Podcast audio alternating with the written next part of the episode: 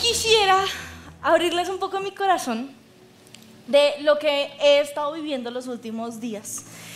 Y para eso quisiera como hacer una breve introducción y es que toda la vida nos han dicho que no podemos atribuirle las cosas al diablo, ¿verdad? Nos han dicho, no, no satanicen todo, esto y lo otro, y yo creo en eso. O sea, yo creo que uno no puede decir como, no, me tropecé, eso fue Satanás. No, tampoco, tampoco, tampoco. Pero sí quisiera hablarles de cómo el diablo ha estado sonando recientemente en mi vida. En los últimos meses o este año, ha sido un año donde yo he sentido que el diablo está aquí como en las películas, como en las caricaturas, que se sienta aquí y que empieza uno a decirle sus porquerías. y yo estaba pegada al podcast del diablo. Ay, sí, cuéntame qué más tengo que hacer, qué más tengo que hacer. Y es que así suena el diablo. Pues las primeras cosas que empecé a notar en estos meses fue que me dieron ganas de matarme o de acabar con mi vida. Tenía una, vocecita, unos pensamientos en mi cabeza que decían, si tú acabas con tu vida o si tú te mueres, todo va a ser mejor. Nadie te va a extrañar. Vas al cielo, estás con Dios, pero nadie te va a extrañar. Lo mejor que puedes hacer es morir.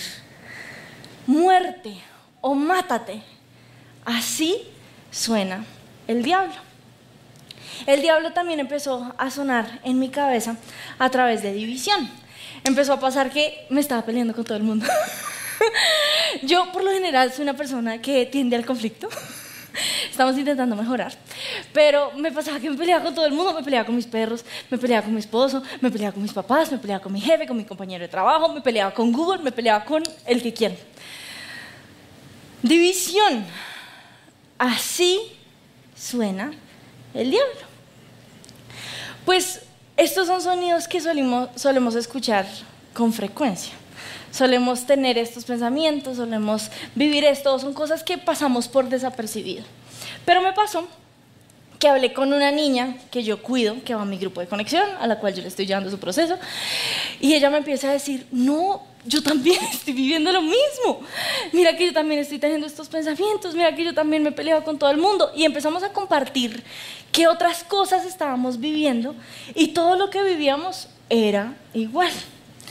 Lo siguiente que mencionamos eran las enfermedades. Nos pasó que la familia o la mamá de ella tuvo una enfermedad terrible en, su, como en sus intestinos, fue fatal, se tuvo que operar, fue terrible. Pero también pasó que ella se enfermó. No solo eso, mi mamá tuvo una migraña, yo creo que ella les contó, que la dejó en cama tres semanas. Eso es, es, es, es horrible. Pero a mí también me pasó, y lo mío es una bobada, pero a mí me pasó que se me taparon las orejas o los oídos y yo no podía escuchar. Y es una bobada pero me tenía desesperada. Yo decía, pero ¿por qué no puedo escuchar? Además que preciso volé, me salía sangre en las orejas, yo estaba toda, me voy a morir, tengo sangrado cerebral. No era sangrado cerebral, fue exageración. Pero tenemos estas cosas en común y ella también me dice, no, y es que también se enfermó mi perro, a mi perro le dio cáncer. Y yo, no puede ser, tiene un perro de este tamaño. O sea, ¿y cómo un perro así le da cáncer? Pues al de ella. Entonces dije, ¿cómo no? Eso está bizarro. Y a los pocos días ocurre una cosa que para nosotros fue muy dura, y es que estábamos en el parque con mis perros, y ellos juegan, se enloquecen, hacen sus, sus locuras, y en medio de esas locuras había dos canecas.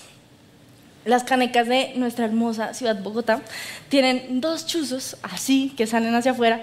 Se los cuento como una ayuda publicitaria para que le pongan silicona o algo a esas canecas y no les pase a sus perros, pero nos pasó que nuestro perro Crush, el blanquito, se enredó con una de esas canecas. Y debo hacerles una pequeña aclaración porque les traje foto, porque a mí me gusta la evidencia, ¿sí? Mi papá y Pelufo mandan decirles que a ellos no les habría gustado ver estas imágenes. Entonces, si su merced no es morboso, y no le gusta la sangre, va a cerrar el ojo, Porque es bien, bien, bien explícita la imagen. Ya vi que varios la cerraron, entonces ya podemos mostrar la linda foto de mi querido perro Crush. Miren eso. No, y de Guatemala a Guatepeor, esperen.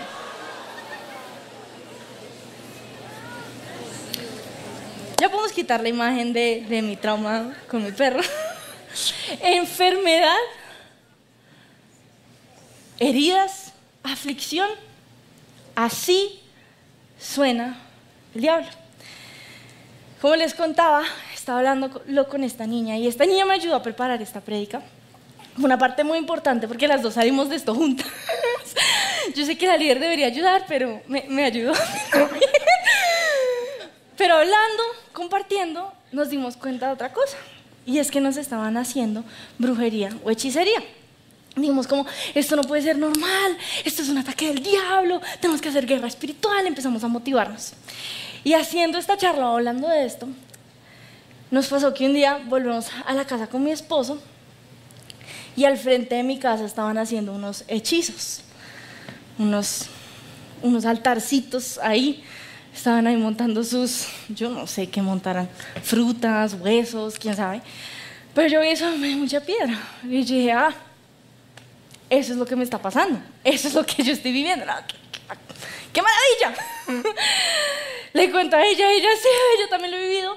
Pero aquí yo dije, bueno, tacho, ¿qué posibilidades hay que a las dos personas a las cuales les estén haciendo brujería sea a ella y a mí?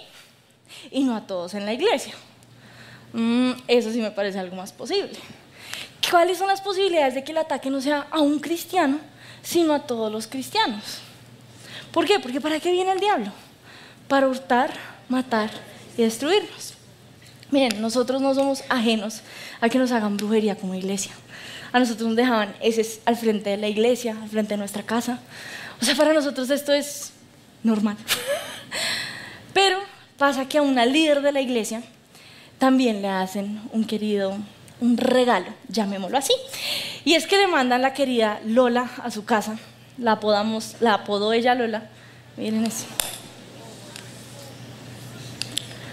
Brujería o intimidación. Así suena el diablo. Probablemente ustedes estén pensando, no, pero no le podemos echar la culpa al diablo. Espero haberlos convencido de que hay cositas que sí. Pero ¿qué pienso yo? Yo pienso que el diablo suena así porque quiere destruirnos. La Biblia dice que el enemigo solo viene para hurtar, matar y destruir. Y con todos estos sonidos, con toda esta abrumación, lo único que tenemos son ganas de morir, ganas de destruirnos, ganas de salir, ganas de parar de creer. Porque es que así suena el diablo. El diablo suena a través de la brujería, a través del cansancio, el diablo suena a través de enfermedad, el diablo suena pelean, en peleas unos con los otros, el diablo suena de muchas maneras. Pero Apocalipsis nos habla acerca de cómo debe sonar la iglesia, nos habla acerca de un sonido profético que debe salir de la iglesia. Y está en Apocalipsis 14, 2, que dice, oí un sonido que venía del cielo, como el estruendo de una catarata y el retumbar de un gran trueno. El sonido se parecía al de músicos que tañen sus arpas. Ya sabemos cómo suena el diablo. Ya sabemos cómo está atacándonos, ya sabemos qué es lo que está haciendo. Pero hoy quisiera hablarles de un sonido más importante y es cómo suena la guerra. Y es que así suena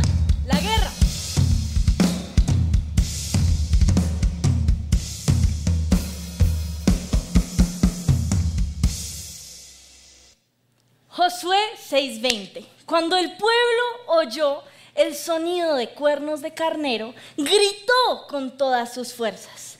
De repente, los muros de Jericó se derrumbaron y los israelitas fueron directo al ataque de la ciudad y la tomaron. ¿Cuántos están cansados de escuchar la voz del diablo en este lugar? No, qué sonido. Un aplauso con ese sonido. ¿Cuántos están cansados de escuchar la voz del diablo en este lugar? ¿Cuántos quieren montarle la guerra?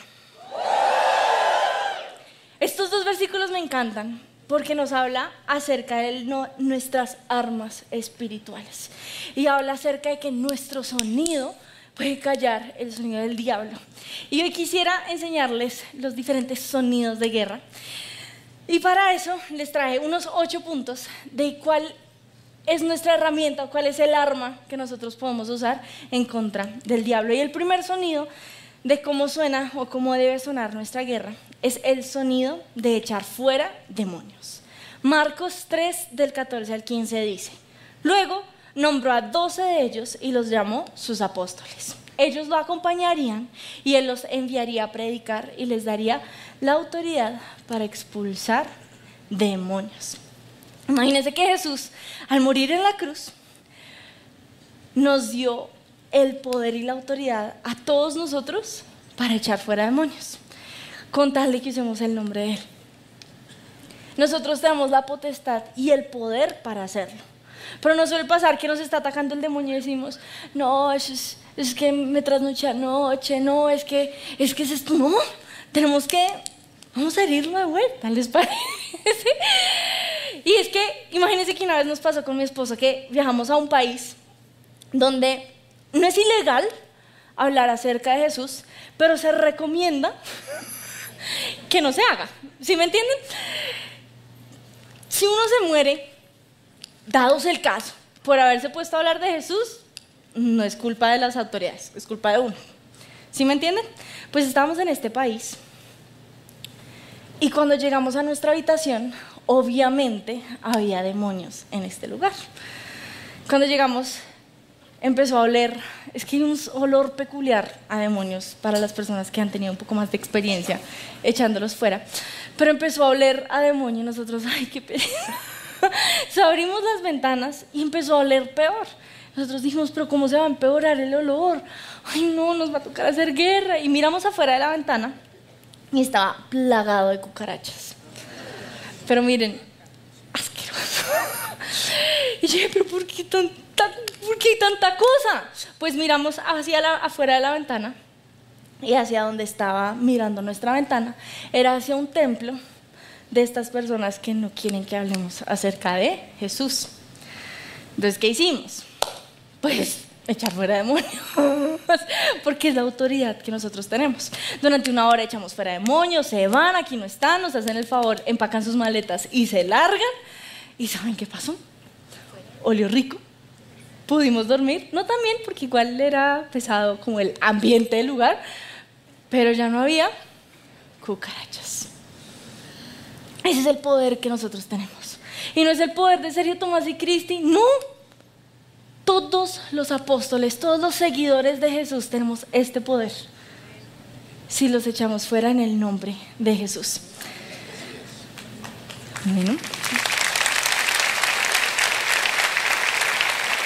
Puede que ustedes no sepan cómo hacer guerra espiritual o puede que ustedes estén diciendo como, ah, no, pues, ¿cómo hago eso? o como he hecho fuera demonios. Pues le van a pedir ayuda a su líder, les van a compartir unos PDFs. Yo sí quisiera darles un tip.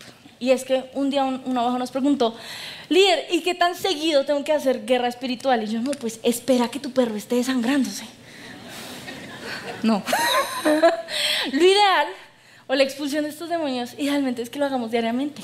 Que en nuestro tiempo de oración le digamos a Dios que venza a nuestros enemigos. Y ese es el primer sonido de guerra. Nuestro segundo sonido de guerra es el sonido de la profecía. Ezequiel, un profeta, tiene una visión en la cual ve un valle de huesos secos. ¿Se acuerdan que yo les había hablado de muerte? Es un valle de muerte. Entonces están estos pensamientos que dicen, te vas a morir, tienes que matarte. Eso es lo que está viendo Ezequiel. O podemos decir que esto es lo que está viendo Ezequiel. ¿Y qué hace Ezequiel? Pues Ezequiel 37, 7. Él profetiza un mensaje que Dios le dio. Y dice, así que yo anuncié el mensaje, tal como él me dijo. De repente, mientras yo hablaba, se oyó un ruido, un traqueteo por todo el valle. Se juntaron los huesos de cada cuerpo y volvieron a unirse hasta formar esqueletos completos. ¿Qué hace la profecía? La profecía declara vida a nuestros huesos secos. Si yo estoy teniendo en mi cabeza pensamientos que me dicen, Cristi, tú eres la peor porquería, tú no sirves para nada, es mejor que tú te mueras, tu familia no te va a extrañar, acaba con tu vida, lo que nosotros tenemos que hacer o nuestro sonido de guerra tiene que ser declarar una profecía. No, la Biblia no dice eso acerca de ti, Cristi. La Biblia dice que Dios te va a usar. La Biblia dice que mayor es el que está en ti que el que está en el mundo y tenemos que empezar a declarar estas palabras. Tenemos que empezar a declarar, esto también va a pasar. Mi Dios es más grande, mi Dios va a vencer. Yo profetizo que esto me va a hacer más fuerte. Pero quisiera preguntarles a ustedes, ¿cómo suena su profecía? ¿Cuáles son las palabras que se oponen a ese mensaje de muerte que está en sus cabezas en este momento. El tercer sonido es el sonido de los aplausos. Bueno, aquí ya me meto en las historias que más me gustan. Imagínense que toda la vida nosotros hemos sido una iglesia que cree en la guerra espiritual. Pues mis papás me cuentan o me han contado todas las historias y todas las anécdotas de cuando echaban fuera demonios, que lo hacían todos los martes y que eso era lo máximo, que la gente salía renovada y transformada y me cuentan de todo. Y me encantan sus historias. Me han contado historias de gente que los atacaba, que gritaba, que saltaba de un lado al otro. Y una de mis historias preferidas de guerra espiritual es una que ellos me contaban que cuando empezaron a hacer esto sin práctica, o sea, o pues sin experiencia, lo que ellos probaron fue aplaudamos, a ver qué pasa si empezamos a aplaudir. Y cuando ellos aplaudían, los demonios decían, ¡Ah! y se tiraban al piso. Imagínense. ¿Les parece lo máximo? Me parece lo máximo. Yo soy bizarra en mis gustos. No, pero imagínense. Pues desde que ellos me cuentan esta historia, yo dije, no, pues es que hay que empezar a aplaudir. Entonces ustedes me van a ver y estamos cantando. Yo qué sé, pienso en ti, yo soy toda... ¿Por qué? Porque lo máximo. Mis aplausos hacen que les duela los oídos en el mundo espiritual y yo quiero lograr eso. Yo quiero vencer mi batalla con mis rodillas dobladas. Yo quiero vencer mi guerra creyendo que hay un poder más fuerte. Ezequiel 21:14 dice, Hijo del hombre, profetízales el sonido que ya vimos y bate las palmas. Después toma la espada y esgrímela dos veces en el aire, incluso tres veces, para simbolizar la gran masacre la gran masacre que los amenaza por todas las partes. ¿Cuántos quieren masacrar demonios en este lugar? Aplaudieron, ya ahí vamos, ahí vamos, ahí vamos. Gracias, excelente servicio. El cuarto sonido es el sonido de las marchas, es el sonido de los pies golpeándose contra la tierra. Dios le había prometido al pueblo de Israel la victoria sobre Jericó. Pero para que ellos tuviesen esa victoria tenían que marchar alrededor de Jericó siete veces. Cuando ellos hacen esto, Dios obra en favor de ellos. Y eso lo vemos en Josué 6:7. Dice, después dio estas órdenes al pueblo, marchen alrededor de la ciudad. Cuando nosotros marchamos, estamos simbolizando que este terreno es nuestro y que lo vamos a ganar. Entonces cuando nosotros marchamos, no sé, en el cuarto de nuestro hijo, lluvia de ideas, estamos declarando que algo va a cambiar en ese lugar. O cuando nosotros marchamos, yo no sé, en la cocina, porque queremos ver un milagro de un almuerzo. No, estoy exagerando. Pero cuando nosotros queremos ver un milagro, lo hacemos a través de nuestras marchas. Mi esposo y yo entendimos este concepto espiritual. Y ahora todas las noches ustedes nos van a ver sacando a los perros, evadiendo el parque. Y en nuestro paseo, ahora nos van a ver marchando. ¿Por qué? Porque yo le estoy diciendo al diablo, tú estás debajo de mis pies. Yo ya te gané. Yo estoy reclamando este terreno como si fuera mío. Romanos 16, 20 dice, el Dios de paz aplastará a Satanás bajo los pies de ustedes.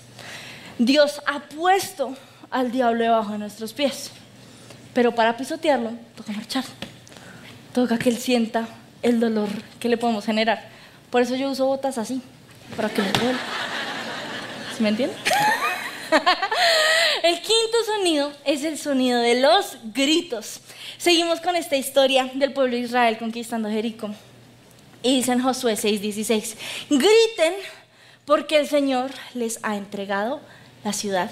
Los gritos, al igual que los aplausos, al igual que la profecía, son una declaración de victoria sobre nuestro enemigo. Cuando nosotros gritamos, le estamos diciendo al diablo, te recuerdo que ya Jesús te venció. Te recuerdo que tú estás debajo de mis pies. Te recuerdo que ya te gané. ¿Y qué ejemplo podemos ver de los gritos? Pues los partidos de fútbol.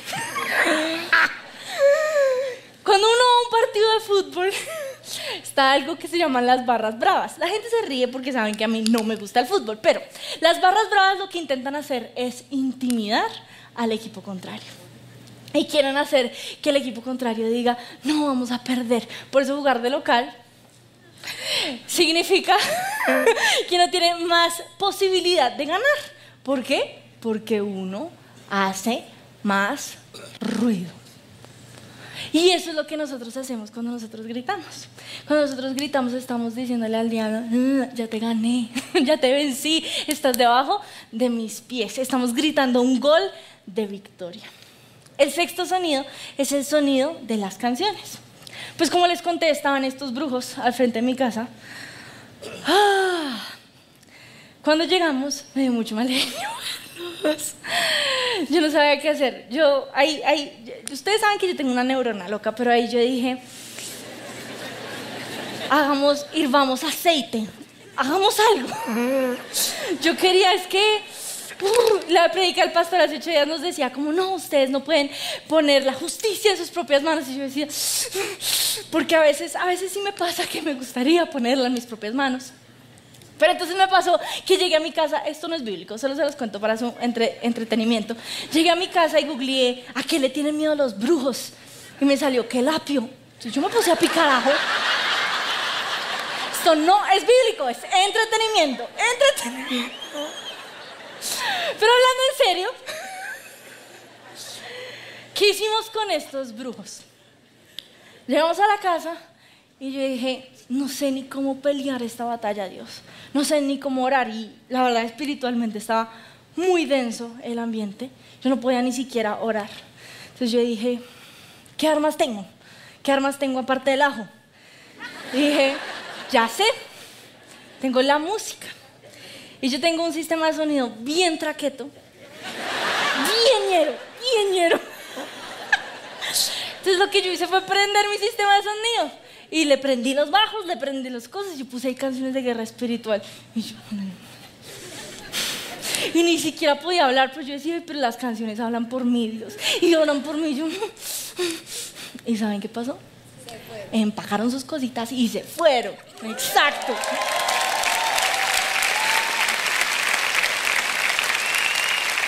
Esto también lo vemos en Hechos 16 del 25 al 26. A Pablo y a Silas los meten en la cárcel.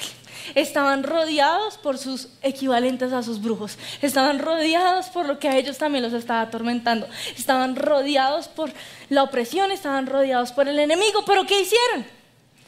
Estaban orando y cantando himnos a Dios. Y los demás prisioneros escuchaban. De repente hubo un gran terremoto y la cárcel se sacudió hasta sus cimientos. Al instante, todas las puertas se abrieron de golpe y a todos los prisioneros se les cayeron las cadenas.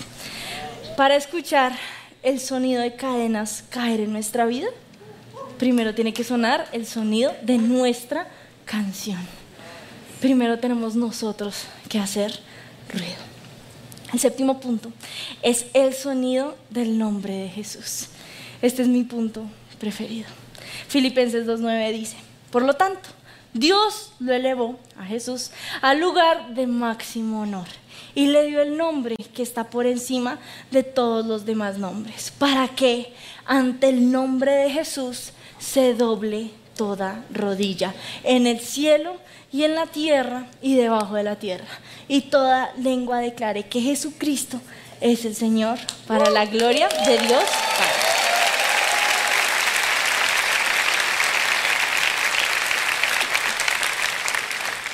Este es mi punto preferido. Porque toda mi vida yo he hecho guerra espiritual. Esto ha sido en el pan de cada día. Mi mamá era toda, perchaste fuera ese demonio, eso es esto, hay que hacer lo otro. Para mí esto era normal. Pero me pasó que tanta tradición de hacerlo tan comúnmente, yo olvidé que era lo que nos daba poder. Y un día estaba en una clase, en un curso de guerra espiritual, y en este curso nos dijeron que para lograr esto teníamos que declarar el nombre de Jesús.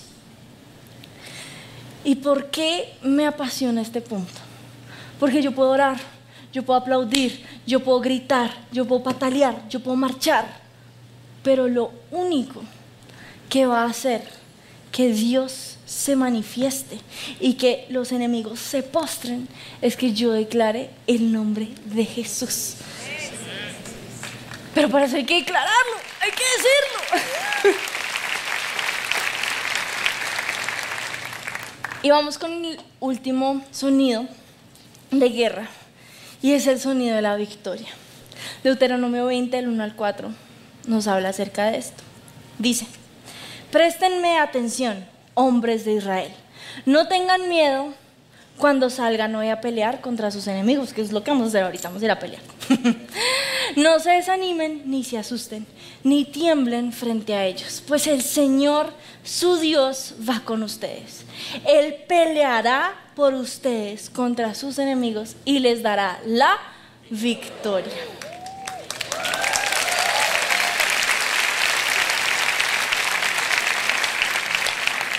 No se trata de declarar qué tan grande es el enemigo que nos está atacando.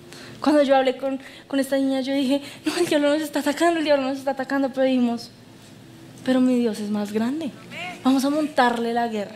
Y yo quiero motivarlos a ustedes a que le montemos la guerra a estos gigantes. Y vamos a salir victoriosos. Vamos a salir ganando. Así que quiero invitarles a que se pongan de pie conmigo.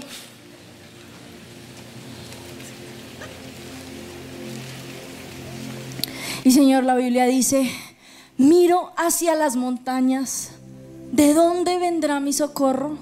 Mi socorro viene de Dios. Y hoy clamamos por tu socorro, Dios. Hoy clamamos por tu toque sobrenatural. Hoy te pedimos, Dios, que tú te manifiestes en este lugar.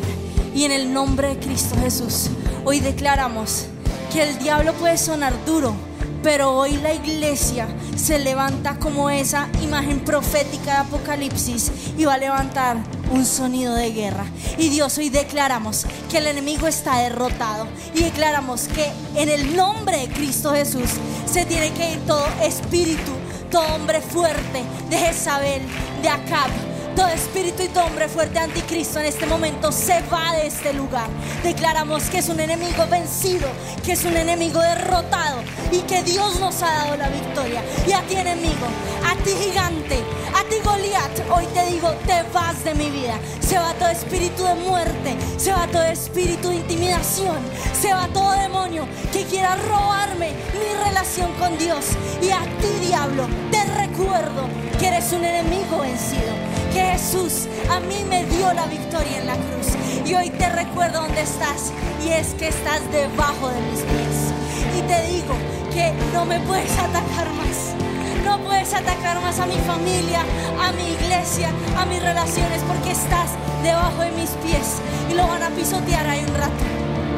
Estás derrotado. Y hoy nos preparamos para la gran masacre para ver cómo Dios manifiesta su poder hoy sobre el lugar de su presencia. Y te pedimos, Señor, que tú hagas lo sobrenatural y vas a declarar los nombres de Dios sobre tu situación. Vas a declarar los nombres de Jesús en tu vida Hoy yo declaro que Manuel Dios con nosotros nos acompaña sin importar los sonidos del diablo. Hoy yo declaro que Jehová Makadesh está acá. Yo declaro que Jehová Rafa está en este lugar. Y declaro el nombre de Dios que necesites en tu situación actual.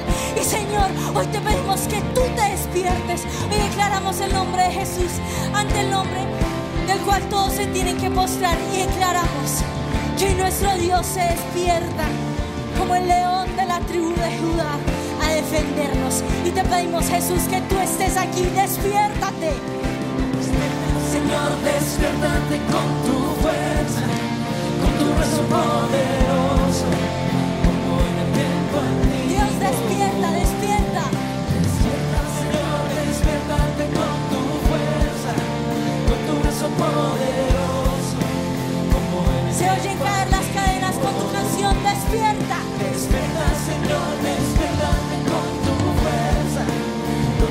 con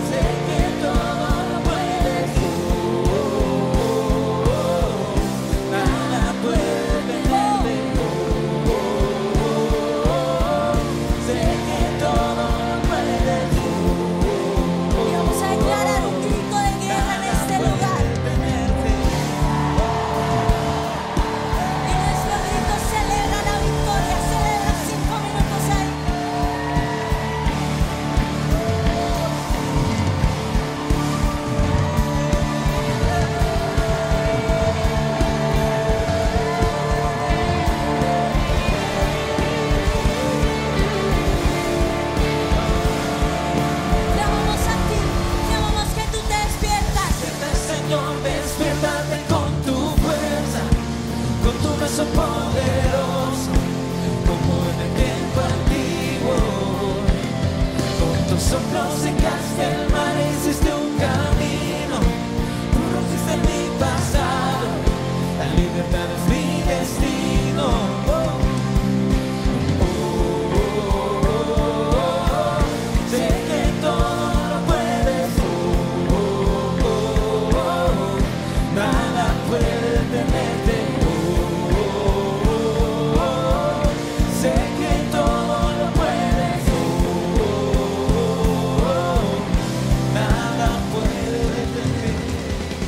Si les gustó este video, pueden suscribirse al canal de El lugar de su presencia en YouTube. De esa manera gozará de todos nuestros beneficios.